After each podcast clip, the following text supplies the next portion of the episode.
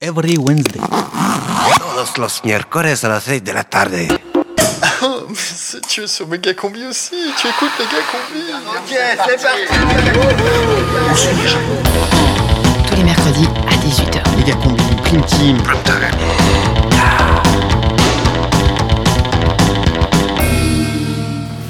C'est euh, le prime time de Mega Combi? Euh, non, je crois que c'est la prime team de Méga Combi, non?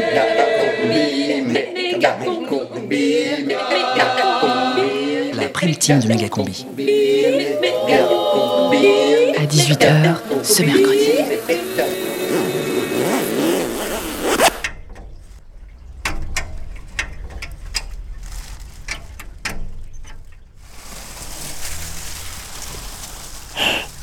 Eh oh, toi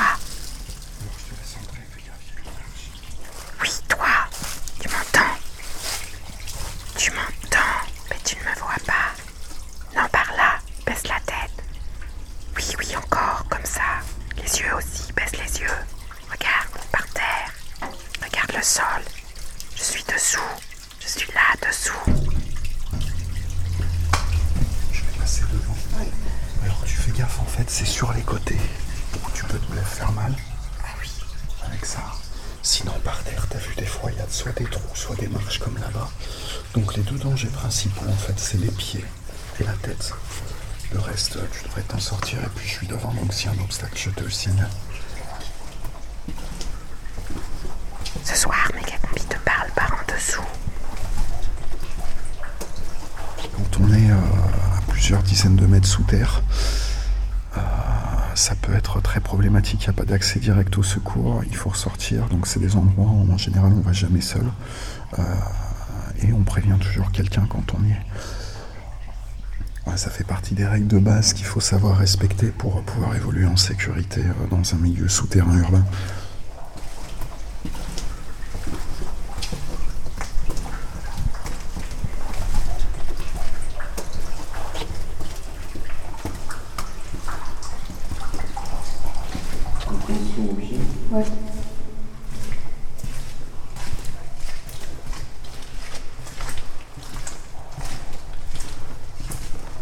Alors là, on se trouve dans un euh, c'est pas un réseau de recherche d'eau, euh, c'est un réseau euh, qu'on appelle souterrain annulaire. Donc, on- qui pourrait être à vocation cultuelle en fait. C'est une des hypothèses. parce que ça reste un réseau où effectivement il y a plusieurs cercles, progressions circulaires qu'on peut faire qui sont typiques des souterrains annulaires. Alors cultuel, c'est-à-dire? Un cultuel, c'est-à-dire qu'on y fait des processions pour y trouver quelque chose. Il y a un côté euh, des souterrains annulaires, euh, annulaire, ça veut dire quoi? Euh, ça veut dire en rond simplement. Et là, on est dans une galerie cultuelle parce qu'on est sous un, une église? Alors non, en fait, euh, c'est une hypothèse de par la forme de la galerie, mais si c'est bien euh, une- un souterrain annulaire, on n'a aucune idée de pourquoi c'est cultuel, puisque ça date de bien avant l'église. On pourrait plutôt se poser la question inverse, s'il y a une église ici, est-ce que c'est pas parce qu'il y a un souterrain annulaire dessous? On va continuer la progression. Attention à la tête. Ouais.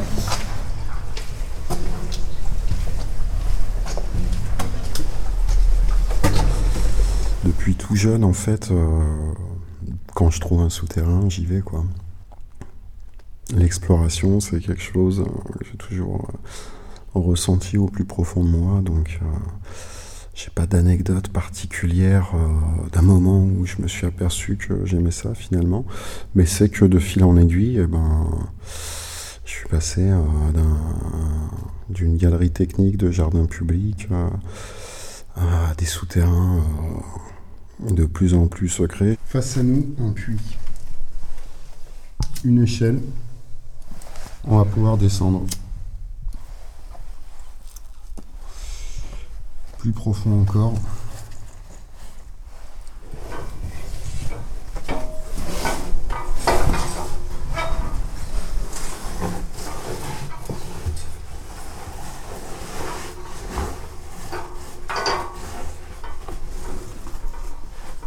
Le souterrain, par essence, euh, c'est la représentation du mystère, notamment dans une ville comme Lyon, où les souterrains sont interdits d'accès au public et sont tous fermés.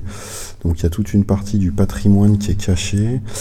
Et finalement, euh, moi, ma passion pour le patrimoine, elle a démarré avec ce patrimoine caché.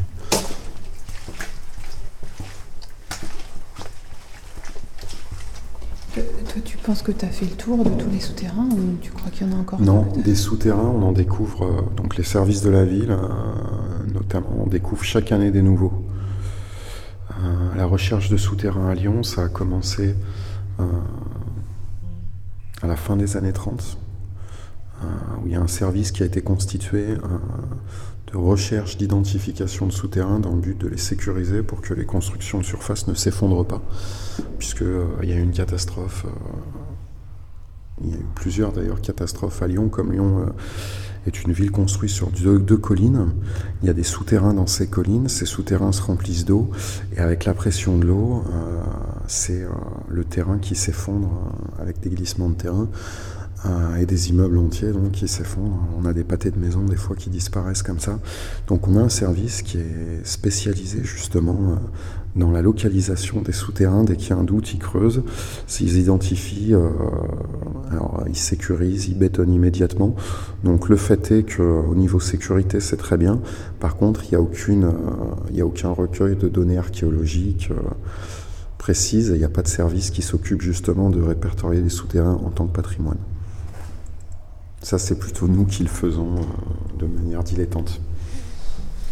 Alors nous, en fait, ben, c'est les gens qui s'intéressent en- comme ça aux souterrains. On descend en souterrain parce qu'on entend qu'il y a des souterrains, on les cherche. Une fois qu'on a trouvé une entrée, on y descend et puis on y rencontre des gens. Euh, c'est toute une communauté qui peut se former comme ça, euh, de gens qui partagent euh, la recherche de lieux. Presque sacrés quelque part, puisque euh, on est dans des lieux complètement hors le temps, euh, hors la ville, alors qu'on est dessous. Euh, des lieux finalement propices au recueillement. C'est ça qui est très appréciable et c'est ça qu'on va nous-mêmes apprécier en déambulant.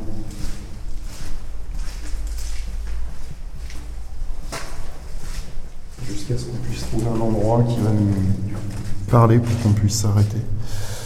Euh, pour simplement apprécier justement d'être hors le temps.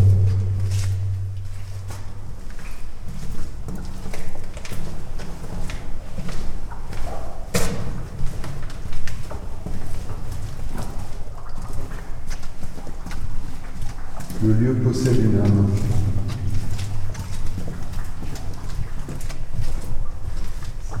Qu'une âme puisse posséder.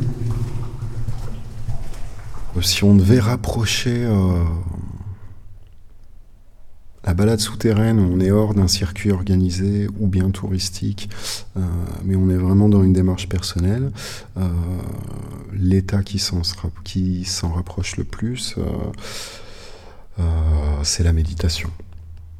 Pour essayer euh, de faire partager ce qu'on peut y trouver, ce que je te propose, c'est qu'on éteigne nos lumières maintenant.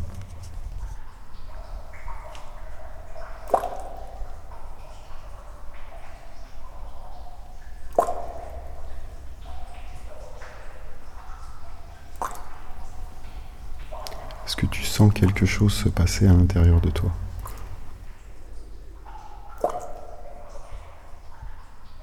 J'ai aménagé mon terrier et le résultat semble être une réussite.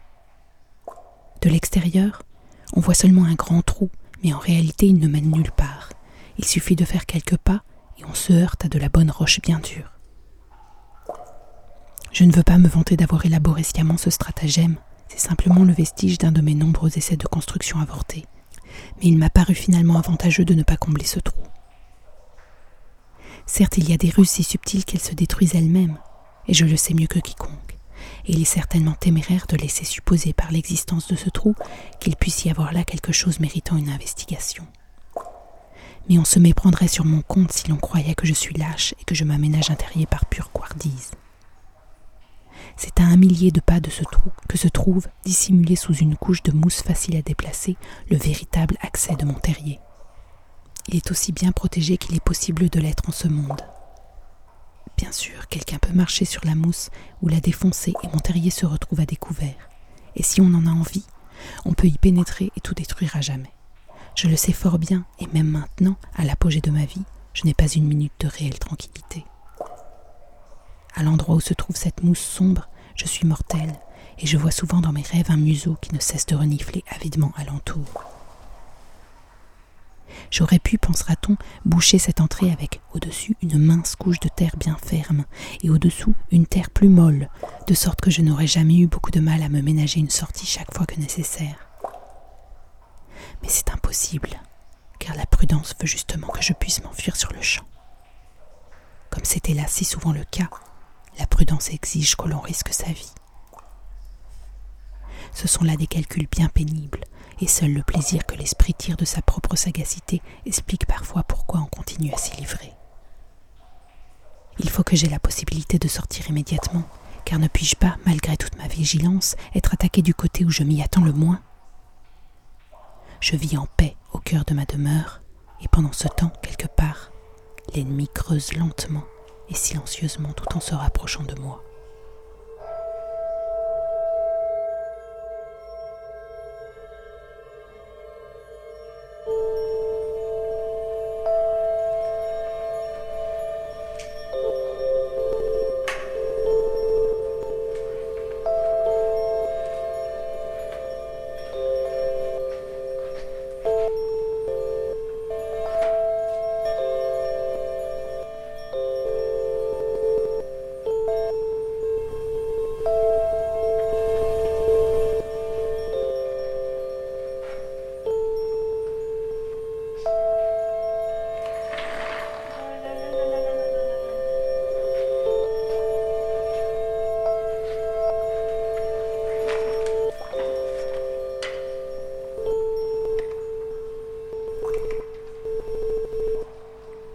Ce ne sont pas seulement les ennemis extérieurs qui me menacent, il y en a aussi à l'intérieur de la Terre. Je ne les ai encore jamais vus, mais il est question d'eux dans les légendes, et je crois fermement à leur existence. Ce sont des êtres des profondeurs de la Terre. La légende elle-même ne peut les décrire. Même ceux qui ont été à leur victime les ont à peine entrevus. Ils arrivent, on entend le grattement de leurs griffes juste au-dessus de soi, dans cette qui est leur élément, et déjà on est perdu. Il importe peu alors que l'on soit dans sa demeure, c'est en fait dans la leur qu'on se trouve. Outre cette grande galerie, je suis relié au monde extérieur par d'autres couloirs très étroits et assez peu dangereux qui me procurent un air respirable. Ils sont l'œuvre des mulots. J'ai su m'y prendre pour bien les intégrer dans mon terrier. Ils me permettent aussi de flairer les choses à distance et m'assurent donc une protection. C'est aussi grâce à eux que viennent à moi toutes sortes de bestioles que je dévore, de sorte que je peux disposer d'un menu gibier suffisant pour mes modestes besoins sans même quitter mon terrier. C'est naturellement très appréciable. Mais le plus beau dans mon terrier, c'est son silence. Certes, ce silence est trompeur. Il peut être brusquement interrompu un jour, et ce sera la fin de tout. Mais pour l'instant, il est encore là. Pendant des heures, je peux ramper dans mes couloirs sans rien apercevoir d'autre parfois que le frôlement de quelque petit animal que je fais taire immédiatement entre mes dents, ou qu'un léger écoulement de terre m'indiquant la nécessité de quelque réparation. Sinon, tout est silencieux. L'air de la forêt pénètre à l'intérieur, il y fait à la fois chaud et frais. Parfois je m'étire et me roule par terre dans mon couloir tant je me sens bien. Qu'il est bon, quand la vieillesse approche, d'avoir un terrier comme celui-là, de s'être constitué un abri quand l'automne arrive. Tous les cent mètres, j'ai élargi des couloirs en petits ronds-points, où je puis à l'aise me lever sur moi-même, me réchauffer à ma propre chaleur et me reposer. C'est là que je jouis du doux sommeil que procure la paix, le désir assouvi, le bonheur que j'éprouve à avoir atteint mon but posséder une maison. Je ne sais si c'est une habitude contractée depuis fort longtemps ou si les dangers de cette maison sont suffisamment considérables pour me réveiller, mais de temps en temps, à intervalles réguliers, je suis réveillé brutalement, en plein sommeil, et je tends l'oreille dans le silence qui règne ici immuablement jour et nuit. Rassurée, je souris et plonge tous mes membres détendus dans un sommeil encore plus profond.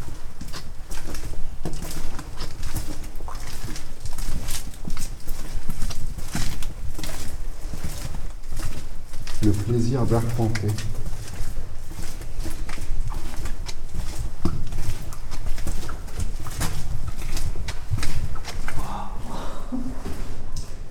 Là, là, on est à un embranchement où il y a une, deux, trois, quatre euh, galeries. Voilà, il faut toujours euh, bien se rappeler de sa progression parce que sinon euh, on est complètement désorienté. On s'en rend pas compte comme ça, euh, mais euh, toutes les galeries se ressemblent. Et une fois qu'on a fait quelques mètres, euh, quelques dizaines de mètres seulement qu'on a avancé, euh, c'est extrêmement difficile de se rappeler d'où on vient. Il n'y a pas de signe euh, distinctif.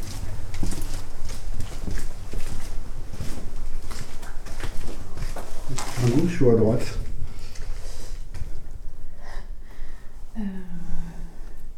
À droite. Sûr Le corps et l'esprit euh, réagissent d'une manière euh, qu'on ne peut rencontrer que dans ce type de situation. Euh, parce que là, on est hors le temps, on est dans un environnement dans lequel on n'a pas de repères topographiques, on ne peut pas se projeter au niveau de la vision. En face, on a un mur, on se retrouve à un embranchement, y a trois galeries, mais on n'a pas de visibilité. Et là, a fortiori, euh, lumière éteinte, euh, on ne sait pas. euh, on n'est pas habitué à cet état-là. On ne se trouve pas dans un espace public où quelqu'un peut débarquer à n'importe quel moment. Donc ici, on a la possibilité de faire cette expérience de retour sur soi et on a la possibilité d'expérimenter un lieu d'une manière intime. Et c'est ça qui est extrêmement intéressant en souterrain. Voilà, très belles espèces de champignons.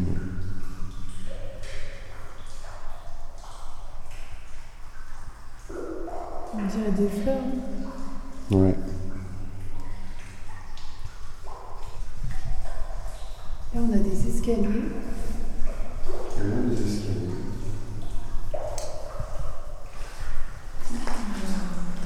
Ok, donc cette par une échelle. C'est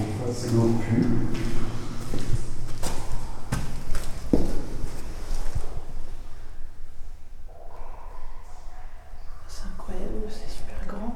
C'est très grand, il faut procéder avec une extrême précaution. Le plus grand danger étant de tomber dans un puits euh, parce qu'on trébuche ou parce qu'on l'a pas vu. Et là, euh, ça fait très mal. Un moment de panique où vraiment on réalise qu'on est sous terre et qu'on veut sortir tout de suite, ça peut arriver à n'importe qui et ça peut arriver à n'importe quel moment. Mais cette angoisse, on s'en libère très vite. C'est-à-dire soit on n'accroche pas du tout et vraiment c'est quelque chose euh, euh, qu'on refuse, et puis on renouvellera pas l'expérience, mais euh, la personne qui apprécie euh, le fait de se trouver sous terre, elle va très vite se libérer de son angoisse. D'un point de vue euh, développement personnel, euh, c'est extrêmement intéressant. Euh, on passe par différentes observations de soi-même et de son rapport euh, à l'angoisse extérieure et intérieure, euh, très particulier.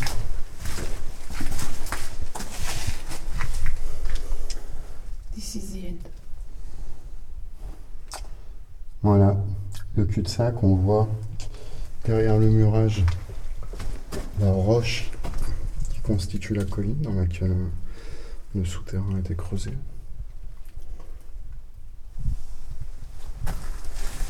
On rebrousse son chemin.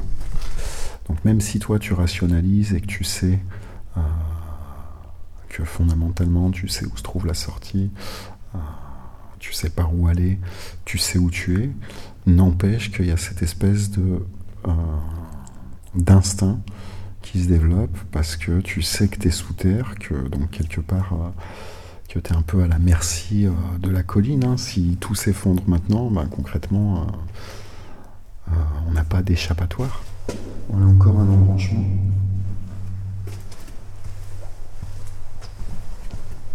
Alors je me souviens pas du tout d'où on vient par contre.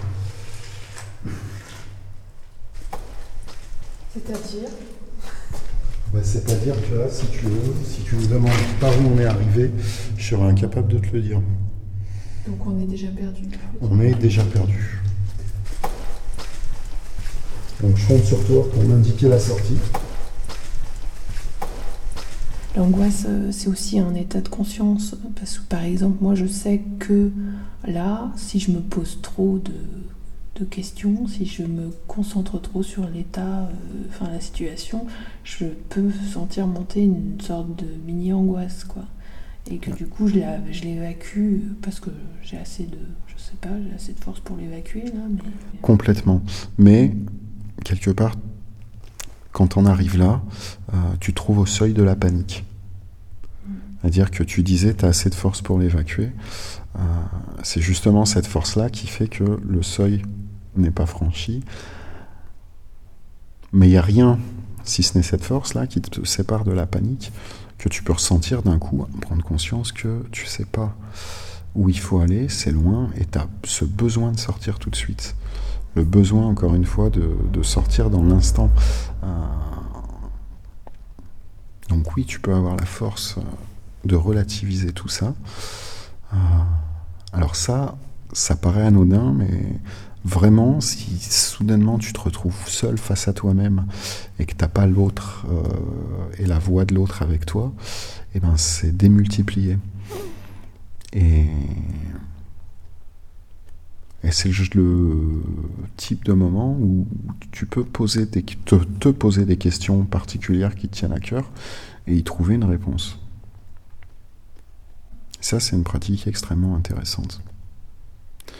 Ceci dit, euh, il y a très peu de gens qui paniquent. Alors, il y a toujours, euh, il y aura toujours des gens qui déjà sont réfractaires à l'idée de rentrer sous terre, euh, sans même parler de claustrophobie. hein. Et il y a des gens qui sont très mal à l'aise parce qu'on reste dans un espace clos. on a vu que les bruits, on n'arrive pas à identifier d'où ils viennent, donc ça participe à la désorientation. Ouais, finalement, c'est une forme de désorientation qu'on éprouve.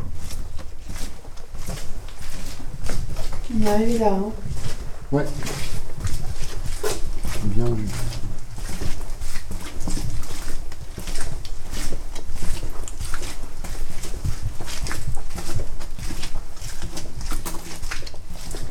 Bon branchement.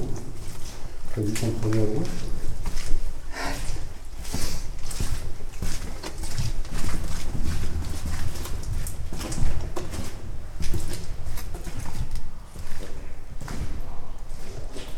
On est déjà, on est déjà passé là.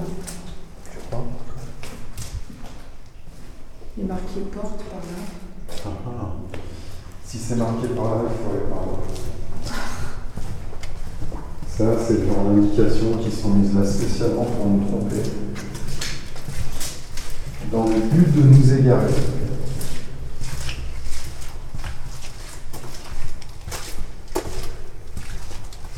Marqué C. Et c'est, ça veut dire quoi?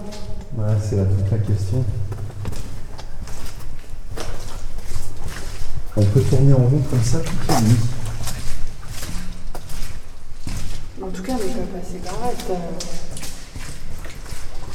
Ça te dit rien, là Non.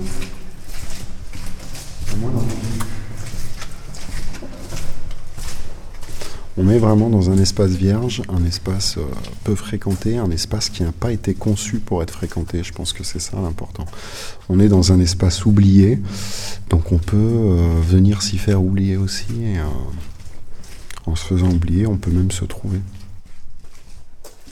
Alors, euh, je sais pas si je me suis trouvé, mais en tout cas, je peux dire que je m'y trouve.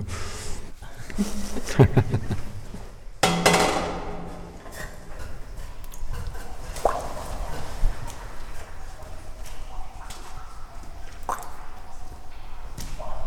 que c'est?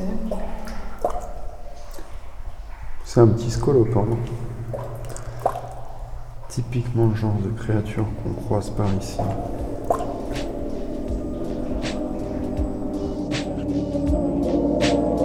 Mégacombi, sous terre.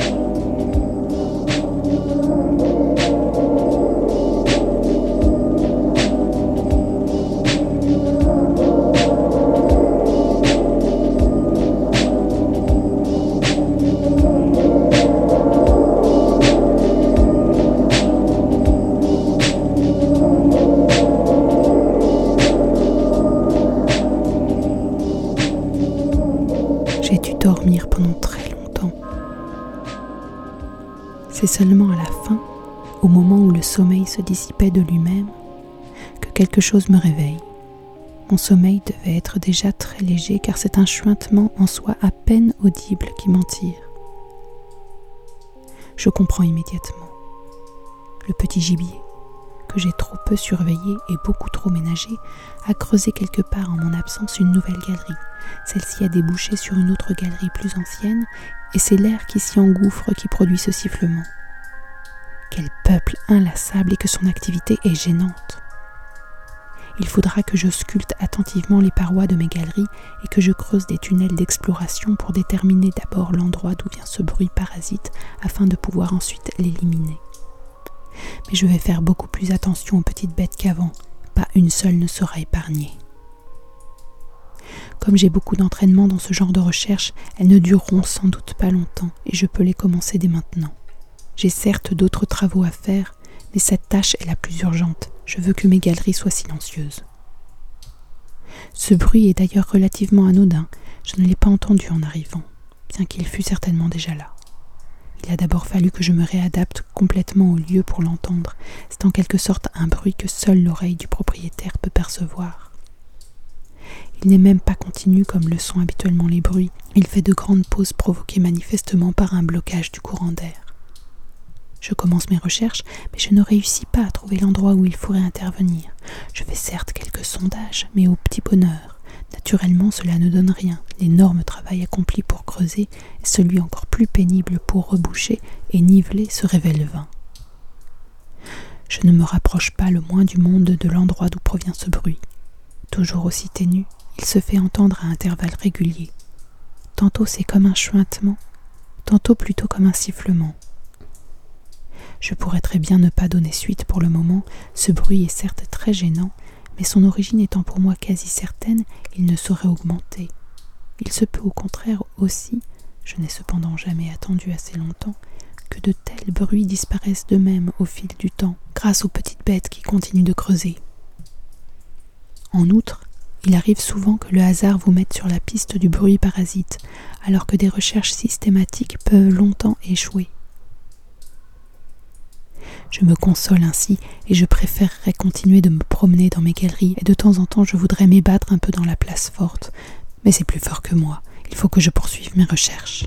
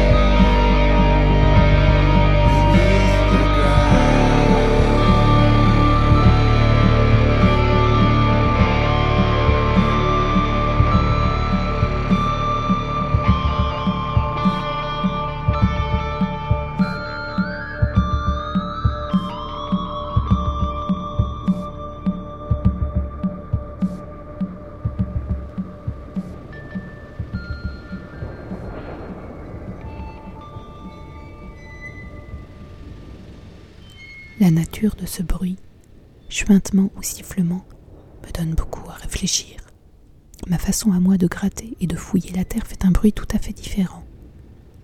Je ne peux m'expliquer ce chuintement qu'en supposant que le principal outil de la bête, ce ne sont pas ses griffes, dont elle cède peut-être accessoirement, mais son museau ou son groin, qui, abstraction faite de leur énorme puissance, sont sans doute munis de parties tranchantes. Elle enfonce probablement d'un coup violent son groin dans la terre et en arrache un gros morceau. Pendant ce temps, je n'entends rien, c'est la pause. Mais ensuite, elle aspire de l'air pour porter un nouveau coup. C'est cette aspiration de l'air qui doit faire un vacarme à ébranler le sol, non seulement à cause de la force de la bête, mais aussi du fait de sa hâte, de l'ardeur qu'elle met au travail, et ce bruit me parvient sous forme d'un léger chuintement. Mais ce que je n'arrive pas à comprendre, c'est sa capacité à travailler sans arrêt. Peut-être trouve-t-elle pendant les pauses l'occasion de se reposer un tout petit moment, mais elle n'a apparemment pas encore pris de véritable repos. Elle creuse nuit et jour, toujours avec la même force et la même vigueur, ne perdant pas de vue le plan qu'il lui faut exécuter au plus vite et pour lequel elle a toutes les capacités nécessaires. Je ne pouvais pas m'attendre à un tel adversaire. Mais indépendamment de ses singularités, il se produit maintenant une chose que j'aurais toujours dû redouter, une chose contre laquelle j'aurais dû prendre des mesures. Quelqu'un approche. Comment se fait-il que pendant si longtemps les choses se soient passées si bien et si tranquillement? Qui a dirigé les pas de mes ennemis afin de leur faire faire un grand détour pour éviter mon territoire? Pourquoi ai-je été aussi longtemps protégé si c'est pour être maintenant plongé dans l'effroi? Qu'étaient tous les petits dangers auxquels j'ai passé mon temps à réfléchir comparés à celui-là Espérais-je, en tant que propriétaire du terrier, avoir le dessus sur tout nouvel arrivant? C'est justement parce que je possède ce grand ouvrage si fragile que je suis sans défense face à toute attaque un peu sérieuse. Le bonheur de le posséder m'a donné de mauvaises habitudes. La fragilité du terrier m'a rendu fragile. Ses blessures me font mal, comme si c'étaient les miennes.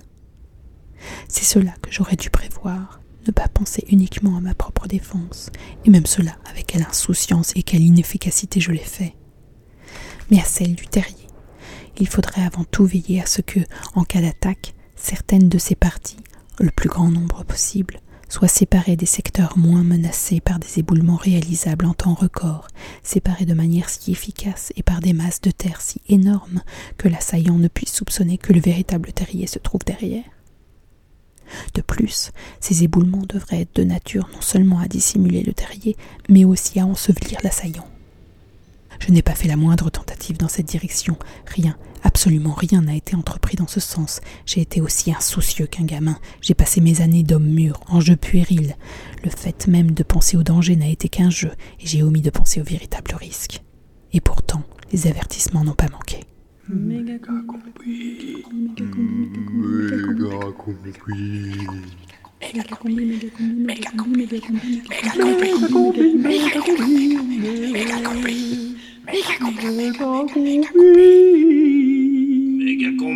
combi sous terre, sous sol, sous tes pieds. Bonjour Axilex. Bonjour. Ça va bien Oui. Novembre 2013. Rendez-vous avec Poisson, fervent amateur de souterrain, et avec deux autres personnes du milieu de l'Urban Exploration, dit Urbex, pour aller quelque part, quelque part de secret, mais peut-être que vous allez trouver des indices. Bien sûr, si on se fait prendre, c'est complètement illégal. hein. C'est un petit peu ce qui fait aussi l'attrait de la chose, mais ça en constitue aussi le risque. Donc là, on va arriver en haut de Fourvière. Ouais, c'est ça.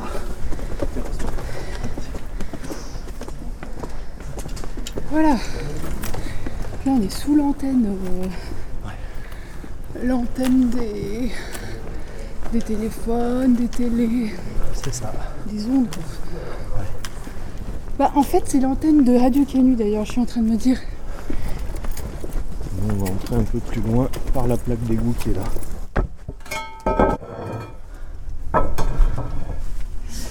en, effet, je me trouve un peu coincée.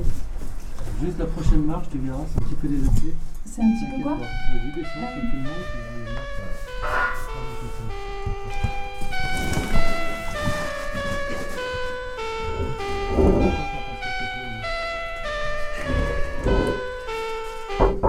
Donc là, en fait, on est dans un ancien égout romain une canalisation qui est droite et qui va justement jusqu'à un petit reste de citerne. Et ce qu'on voit sur les côtés, à droite et à gauche, de manière symétrique, c'était les arrivées d'eau des immeubles euh, qui se trouvaient en surface.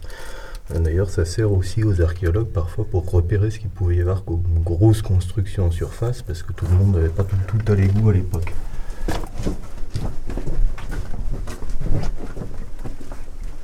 Et là, on arrive sur un effondrement de la galerie. Passe pas Si, ça passe, on l'avait fait une fois. Mais c'est chaud. Ça va loin Euh, t'as un coude en fait, et après t'as 30 mètres de galerie encore. Mais c'est joli si t'as beaucoup de tessons. Ça n'a pas été du tout retouché quoi. Ah ouais. T'as beaucoup de tessons. De tessons romains, de morceaux d'amphore, de, de morceaux de vase. Il y en a là-bas, il y a des morceaux de vase et tout. Là non, Ah, si tu grattes un peu, ouais, on va en trouver. Hein. Tu grattes le remblai là, tu vois.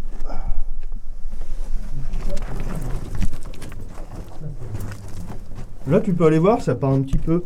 Ouais. Ouais ouais. Ouais, ça fait 10 mètres mais euh, ça vaut le coup d'œil.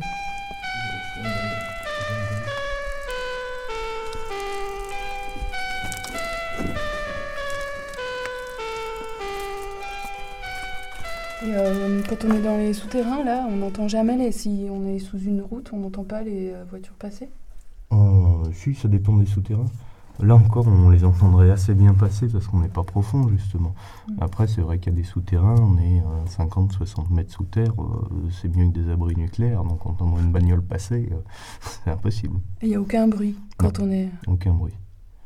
Là, on a un tout petit peu de bruit encore de surface, il y a peut-être un léger bruit d'eau, mais euh, quand on est dans des carrières assez profondes ou hautes, c'est l'un des seuls endroits où on entend battre son cœur, par exemple. C'est toujours surprenant la première fois. Là, on entend bien les gargouillis de l'estomac, par exemple. Qui c'est qui a gargouillé? C'est moi. Ouais. De toute façon, je te dis, on a fait la moitié, hein, malheureusement. Il est joli, mais petit. Qu'est-ce que qu'est-ce que tu trouves joli, toi, là? Ah bah déjà, ce que je trouve magnifique, c'est que là, entre le dernier Romain qui a marché ici et moi, il y a peut-être 200 personnes qui sont passées, grand maximum. Donc ça, je trouve ça assez génial. Et puis, euh, bah, c'est un souterrain qui est très beau parce qu'il n'a pas été conforté récemment. Il n'y a pas de béton quasiment. On est vraiment dans de la construction romaine. C'est un petit peu comme de dire qu'est-ce qu'on trouve beau à se balader dans des ruines romaines. C'est une question d'esthétique, c'est une question d'histoire, de charme inhérent au lieu aussi. Euh, puis il y a l'attrait de l'interdit, il y, a- beaucoup de choses qui jouent. Puis ne serait-ce de voir ces, euh, ces racines. Qui sortent comme ça des murs et qui se répandent dans la galerie, enfin, c'est- c'est une atmosphère particulière. Après, on n'est pas forcé de dire que c'est joli, c'est sûr, mais au début, quand on est gamin, c'est surtout l'attrait de l'interdit, c'est pour aller boire des bières, fumer avec les copains. Puis après, c'est vrai qu'on s'attache au lieu autrement. Et euh, toi, tu préfères euh, être seul ou euh, avec des gens? Ça dépend de l'humeur, de- du lieu. C'est variable. Je préfère être avec des gens en général. Après, quand je, vais, quand je descends pour 24 ou 48 heures, j'aime bien tout seul, par exemple.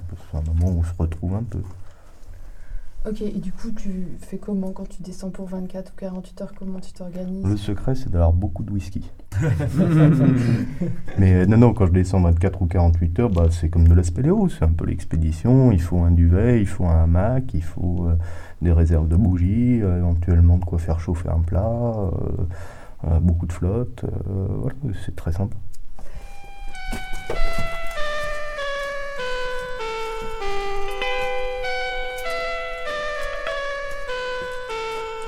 J'ai commencé vers 16-17 ans à y aller.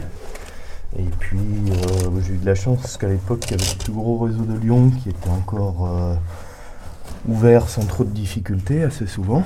Donc j'ai pu commencer par là, puis ça m'a très vite passionné. Surtout parce que c'est un espace de liberté qui est génial quand on est gamin. Et bah, depuis j'y retourne euh, pas toutes les semaines mais pratiquement. Quand on se passionne un peu pour les lieux insolites, c'est vrai que bah, être 10 mètres sous terre ou être euh, 50 mètres au-dessus pour regarder la ville, c'est un petit peu le même délire quelque part. C'est une manière de percevoir la ville d'une manière différente. En fait, c'est de la curiosité.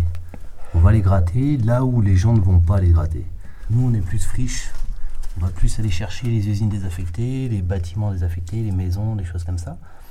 Mais de fil en aiguille, on se retrouve forcément euh, ou sous terre ou en l'air. Et donc, nous, c'est. euh, C'est qui? C'est le monde parallèle. Nous, c'est un peu justement bah, ce monde de l'urbex, mais c'est vrai qu'après c'est divisé parce qu'il y a des groupes comme nous, bon, bah, on n'aime pas le tag, euh, on n'aime pas casser ou quoi que ce soit. Après, il y en a d'autres qui s'apparentent aussi à l'urbex, faut le dire quand même, mais euh, leur délire c'est de faire du graphe, euh, c'est de, de transformer les lieux dans ce qu'ils considèrent comme une démarche artistique, peut-être à juste titre, je suis pas sûr. Et, hum, et du coup, bon, bah, on évite de partager. Il y a des clans comme partout, c'est un microcosme. euh, et c'est vrai qu'il y a, il y a toujours des, des rivalités, des, des gens qu'on n'aime pas, des gens on veut pas qu'ils aient les infos. Voilà. J'aimerais bien rendre certains réseaux accessibles pour que les gens voient quand même une partie du patrimoine qui est sous leurs pieds. Après, euh, moi j'aime les souterrains pour ce qu'ils représentent aujourd'hui. Pour moi, donc un espace de détente, un espace où je vais boire un verre avec les copains, où je me balade seul euh, sous la ville. Euh, donc s'ils étaient ouverts à tous les vents, ça me plairait pas non plus. Et puis j'aime bien ce petit jeu de cache-cache avec les services municipaux, c'est toujours rigolo, même si ça les fait pas toujours beaucoup rire. Euh, eux, bien sûr, leur boulot, c'est la mise en sécurité des lieux, donc c'est interdit au public. Et nous, bien sûr, notre passion, c'est d'y aller. Donc, il y a des gens qui ont tendance parfois à faire des, des excès, même pour rendre dans les souterrains. Euh, Il y a eu, euh, il y a des années de ça, mais il y en avait qui travaillaient à l'explosif pour ouvrir certains accès. Euh, et encore aujourd'hui, euh, pas tellement à Lyon, mais à Paris, c'est très courant de, de creuser un accès en passant par une galerie EDF ou par le tunnel de métro, avec des perfos, des marteaux-piqueurs pour rejoindre le réseau. quoi. C'est c'est la mode. Ça creusait pas mal. En fait, tu peux pas trop t'appuyer pour monter. Ça se casse la gueule. Mais ça continue ou pas alors? Ouais, c'est une galerie d'adduction qui repart un petit peu plus haut là. Mais comme là on est sous un jardin qui n'a pas bougé depuis le Moyen-Âge, on peut trouver une galerie qui est intacte.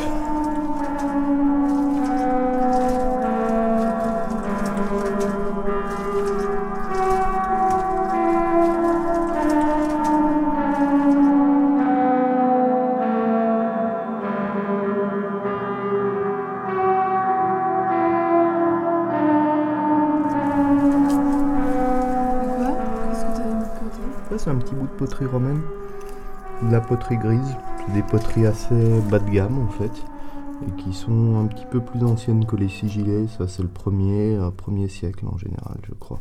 Mais j'ai deux, trois pièces que j'ai récupérées dans les souterrains qui sont beaucoup plus jolies que ça, plus intéressantes. Où il y a des visages qui sont sculptés, où il y a des choses euh, plus sympathiques. Je les collectionne. C'est fou quand même de te dire que c'est.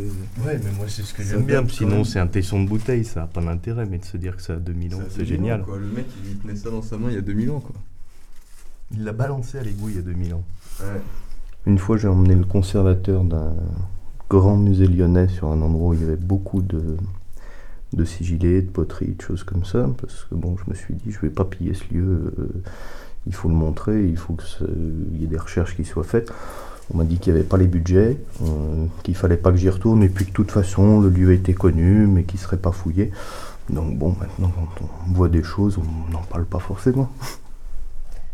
Et du coup, euh, tout ce que tu sais là sur l'histoire, tu l'as appris tout seul ou tu as fait des études Non, mais j'ai fait pas mal de recherches en archives, et puis c'est vrai que ben, euh, j'ai eu l'occasion justement de discuter avec des passionnés, des archéologues, euh, de faire descendre des gens aussi qui connaissent vraiment très bien ben, tout ce qui est architecture, etc., donc euh, qui m'ont expliqué au fur et à mesure. Euh, je suis pas du tout historien à la base, mais c'est vrai que c'est quelque chose qui me passionne. ouais. Hmm. Bizarrement, moi, c'est un peu pareil. L'histoire, j'aimais pas du tout, tu vois, à l'école. Mais en fait, euh, depuis que je fais, je fais de l'urbex, c'est ben, vrai que je m'intéresse vachement à l'histoire et finalement à l'histoire en général, quoi. Justement, ce qui est amusant, c'est que c'est souvent de la petite histoire, c'est pas la grande histoire qu'on apprend, mais qui a peu d'attrait au final. C'est de faire une recherche en archives, de se dire tiens, au 18e, il y a telle personne qui parle d'une chapelle souterraine à tel endroit, sur la Croix-Rousse ou autre, euh, et euh, je vais retrouver quel est le clos euh, qui est mentionné à l'époque sur les plans d'archives, je vais voir comment je peux le transcrire aujourd'hui, je vais chercher sur place, je gratte un petit peu, il y a une inscription en latin sur une plaque, j'essaye de voir si ça correspond avec ce que je recherche. Donc ça permet au fond de vraiment découvrir la ville euh, sans avoir besoin de, de faire des recherches qui peuvent être contraignantes parfois et qui ne présentent pas d'intérêt immédiat. ouais. pourrait s'amuser à déboucher un peu, regardez. Parce que ça a l'air de repartir un peu derrière. Ça a l'air de Ça a l'air de repartir un peu derrière. Ah oui, j'ai vu, ouais. Ouais. Ouais, c'est clair. Ouais. fait? Non, oui. C'est marrant qu'on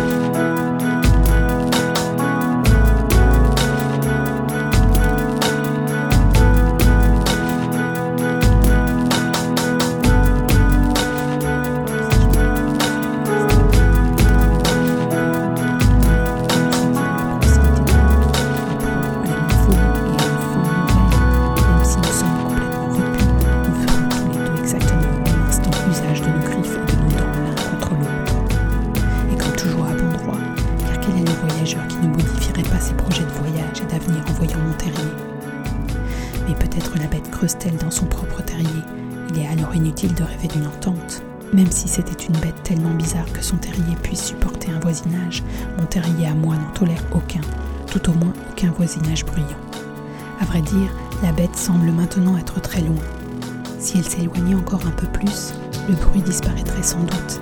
Et peut-être qu'alors tout pourrait s'arranger comme dans l'ancien temps.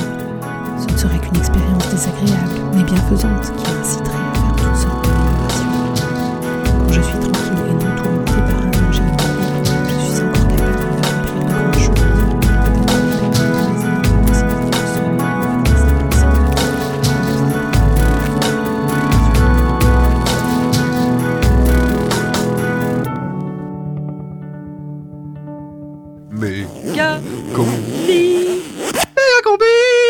Radio Canu Pour l'édition de ce soir, qu'est-ce qu'on a Alors Stéphane devrait nous fournir un sujet sur les déserteurs lyonnais de l'armée française.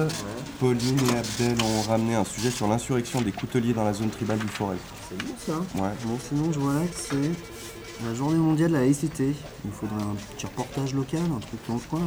F- Fanny, tu pars en mission au collège Paul Deschanel Oh non Discute pas, Fanny, t'as suffisamment brassé la semaine dernière au Venezuela pour pas la ramener. Mais, mais il était pas à moi ce sac de sport plein de coke. Bon, en tout cas, on a dit que tu restes dans le coin cette semaine. Mais non merde, mais je fais des reportages de guerre moi. Ah, tu verras Paul Deschanel, tu vas pas être déçu.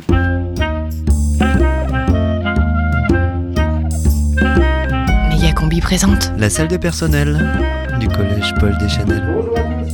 Plongée dans le quotidien d'une équipe pédagogique à la dérive. Une journaliste va visiter l'établissement. Fanny Chassézac de Local TV vient couvrir la journée mondiale de la laïcité afin de voir comment nous appliquons les principes de la République ici à Paul Deschanel. La salle des personnels. Alors soyez vigilants sur les vêtements et les propos déplacés. Une fiction de la mégacopie. Et n'oubliez pas vos cocardes tricolores. Moi j'en ai rien à faire, je vais pas déménager ma statue de Bouddha. Du labo en plus elle pèse une tonne. Attends, euh, Bouddha c'est un fasciste comme les autres. hein. Il est grand temps de mettre toutes les religions hors de cette enceinte scolaire. Écoute, t'es chiant, hein, elle me rassure cette statue. Et elle a une influence très positive sur le karma des élèves. Connerie, ouais. Et toi, Houston, tu me feras le plaisir de mettre autre chose que tes jupes de mormon. Hein. Oh là là, pff, mais qu'est-ce que je vais bien pouvoir mettre? Bah, je te prête un treillis si tu veux. J'en ai récupéré plein au dernier déstockage de l'armée ukrainienne. Oh non, pas la journée du pantalon. Marguerite, t'as pensé à faire disparaître du CDI notre collection de Jéhovah Magazine? Oui, j'ai tout brûlé, j'ai Parfait. descendu tous les tapis de prière à la cave. Impeccable. Faudra s'assurer qu'elle est bien fermée, hein. Et parce qu'il faudrait surtout pas que. hein. Oui, oui, Philippe, je, je m'en occupe tout de suite. J'y- Très bien. Profites-en pour remonter le stock de bonnets phrygiens. Ça roule C'est bon, tu tournes là? Yes. Nous sommes devant l'entrée du collège Deschanel où aujourd'hui on célèbre la journée de la laïcité. Fais un plan large de la rue là, je vais sonner la grille. Attends, attends, attends, j'ai plus de batterie là. Oh là là, mais il m'a encore collé un bras cassé. Ah ouais, en fait, c'est bon. C'était juste un mauvais contact. On reprend, ça tourne. Ok. Entrée du collège, deuxième. Nous sommes devant l'entrée du collège Deschanel où aujourd'hui on célèbre la journée de la laïcité. Je sonne à la Non, grille. attends, euh, j'ai pas de son. La loi euh, laïcité, aujourd'hui, euh, les enseignants se préparent avec les proviseurs à gérer au mieux les éventuels problèmes de laïcité. La première chose que l'on remarque en entrant dans la cour du collège Deschanel, c'est l'arbre de la liberté, planté en 2005 pour le centenaire de la loi sur la séparation de l'Église et de l'État. Bon, il pousse de travers, c'est parce que Marzuki est rentré dedans en 2006 avec son quad. Mais il fait quand même quelques olives l'été, hein. Philippe Barbelé est le principal du collège. Il nous conduit dans son bureau, une véritable salle de contrôle. Oui, on voit tout l'établissement d'ici. Vous savez que le collège Paul Deschanel était au départ une prison de haute sécurité, où on envoyait les criminels les plus violents. Et aujourd'hui, c'est un collège paisible, où s'appliquent tranquillement les lois de la République. Cet homme, la quarantaine grisonnante, est passionné depuis toujours par la laïcité. La laïcité, c'est vraiment un sujet qui me passionne. J'avais un grand-père radical socialiste, il me racontait les débats... Après avoir évoqué son histoire familiale, monsieur le principal nous a laissé rencontrer l'équipe pédagogique. La CPE, madame Tequilo, était aussi contente de pouvoir se confier à notre caméra. Vous savez, moi, je viens d'une famille très traditionnelle du Massif central. J'ai été voilée jusqu'à mes 28 ans.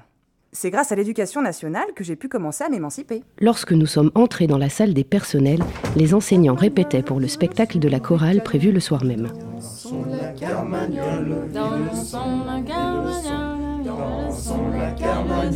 Mais ils ont fait une pause pour répondre à nos questions. C'est quoi pour vous la laïcité? Bah pour moi, la laïcité. La laïcité, oh, euh, pff, moi, vous savez, je me suis retrouvée embrigadée pendant longtemps dans une secte, et franchement, c'était génial. On était tous euh, si proches. Et puis un jour, il y a eu un malentendu, et ils ont fini par me virer. Alors pour moi, la religion, c'est fini. Bah pour moi, la Pour religion. La religion, c'est avant tout une question personnelle.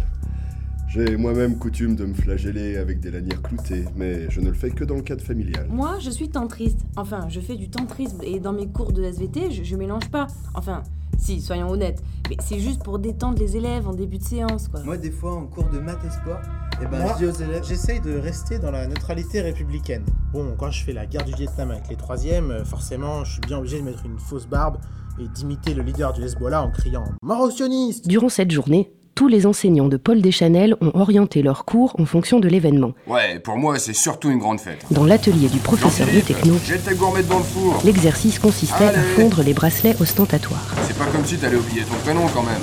Après, on fabrique des objets utiles, comme par exemple des écrous, des pointes de compas, des ouvre-boîtes. Monsieur Terre-Neuve, en littérature, a supprimé les mots ostentatoires de tous les classiques. Le texte que je viens de vous distribuer est l'œuvre d'un jeune auteur alsacien. Il présente ainsi des œuvres qu'il a lui-même réécrites dans une nouvelle langue basée sur des racines indo-européennes avec des mots simplifiés. S'il vous plaît, je peux partir avec vous, ce mec, il est Voilà, complètement taré là. vos devoirs Chut, sur le livre. J'avais 20 ans sur le front. Nous nous sommes ensuite rendus dans la salle de sciences où Madame Margouille, qui enseigne la SVT, avait prévu une petite expérience avec ses élèves de 6e. Oui, c'est un projet en partenariat avec le pôle scientifique de l'université Pierre et Marie Cumin. On travaille sur une hormone de croissance de la laïcité qui a l'air très prometteuse. Mais pour l'instant, on la teste sur des grenouilles, donc on se rend pas bien compte. Et quand même, regardez celle-là. Elle a arrêté de se mettre à genoux. hein. Mais Nana, elle est morte, non? Et puis, nous avons terminé notre visite par le gymnase où le prof de maths et sport avait organisé une activité sportive et laïque. Allez, tu montes à la corde et tu décroches tous les crucifix le plus vite possible. Très bien, Donovan, 12 secondes. Vous voyez, avec cet exercice, je montre aux élèves que pour moi, la laïcité, Des professeurs investis, une équipe enseignante ouverte sur l'extérieur et des élèves passionnés, nous avons pu vérifier que le Collège des Chanel est un modèle de réussite pour l'éducation nationale. C'était Fanny Chassezac pour Local TV. À vous les studios.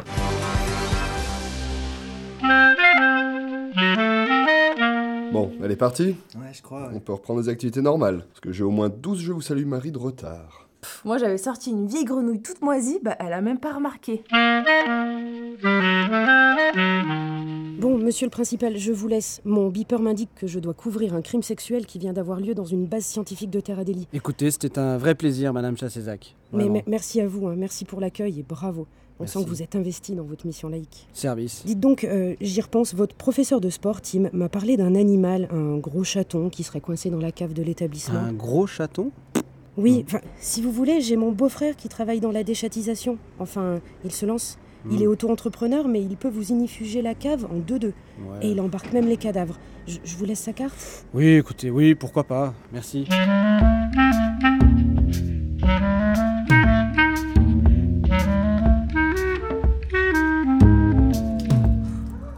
Oh non, Filou, on va pas inifuger la cave quand même.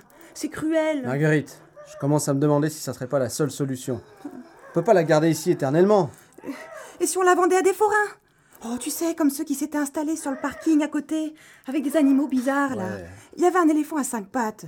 J'y suis allée avec mes neveux. C'est pas bête ton idée, mais malheureusement, je crains qu'elle ne soit plus domesticable. Écoute, elle est déjà trop vieille. Oh là là, mais elle crie toujours comme ça? T'as vu? C'est pénible, hein? Oh Oh On se calme là-dedans Sinon, je vous prive de Fanta pour la semaine Voilà. Quelle autorité, mon Filou La salle de personnel du collège Paul Deschanel. Le principal va-t-il décider d'inifuger la cave? Faudra s'assurer qu'elle est bien fermée, hein. Tim a-t-il un avis sur la laïcité? En tout cas, elle était gentille, la dame. Elle m'a filé son 06. Et puis la laïcité, On a payé son 06. à quoi ça sert en fait? Dansons la carmagnole, dansons la carmagnole. Vous le saurez à coup sûr dans le prochain épisode de la salle des personnels. Dansons la carmagnole, dansons la carmagnole, dansons la carmagnole, dansons la carmagnole, dansons la carmagnole, vive le son des canons. Méga combi, c'est fini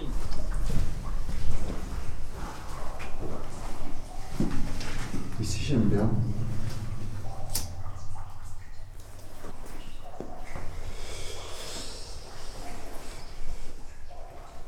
C'était la méga combi souterrain avec les arpenteurs des sous-sols Walid et Poisson et le texte Le terrier de Kafka. Prochaine méga combi, c'est mercredi. En attendant, si tu veux jouer toi aussi à semer tes amis, si tu veux creuser une nouvelle galerie, si tu veux réécouter cette émission la nuit, c'est sur l'audioblog de Méga Combi.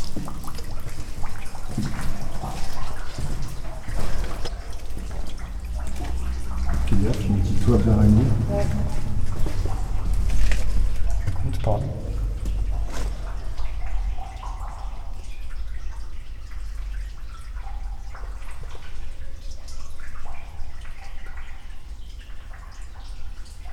La rue Ouais.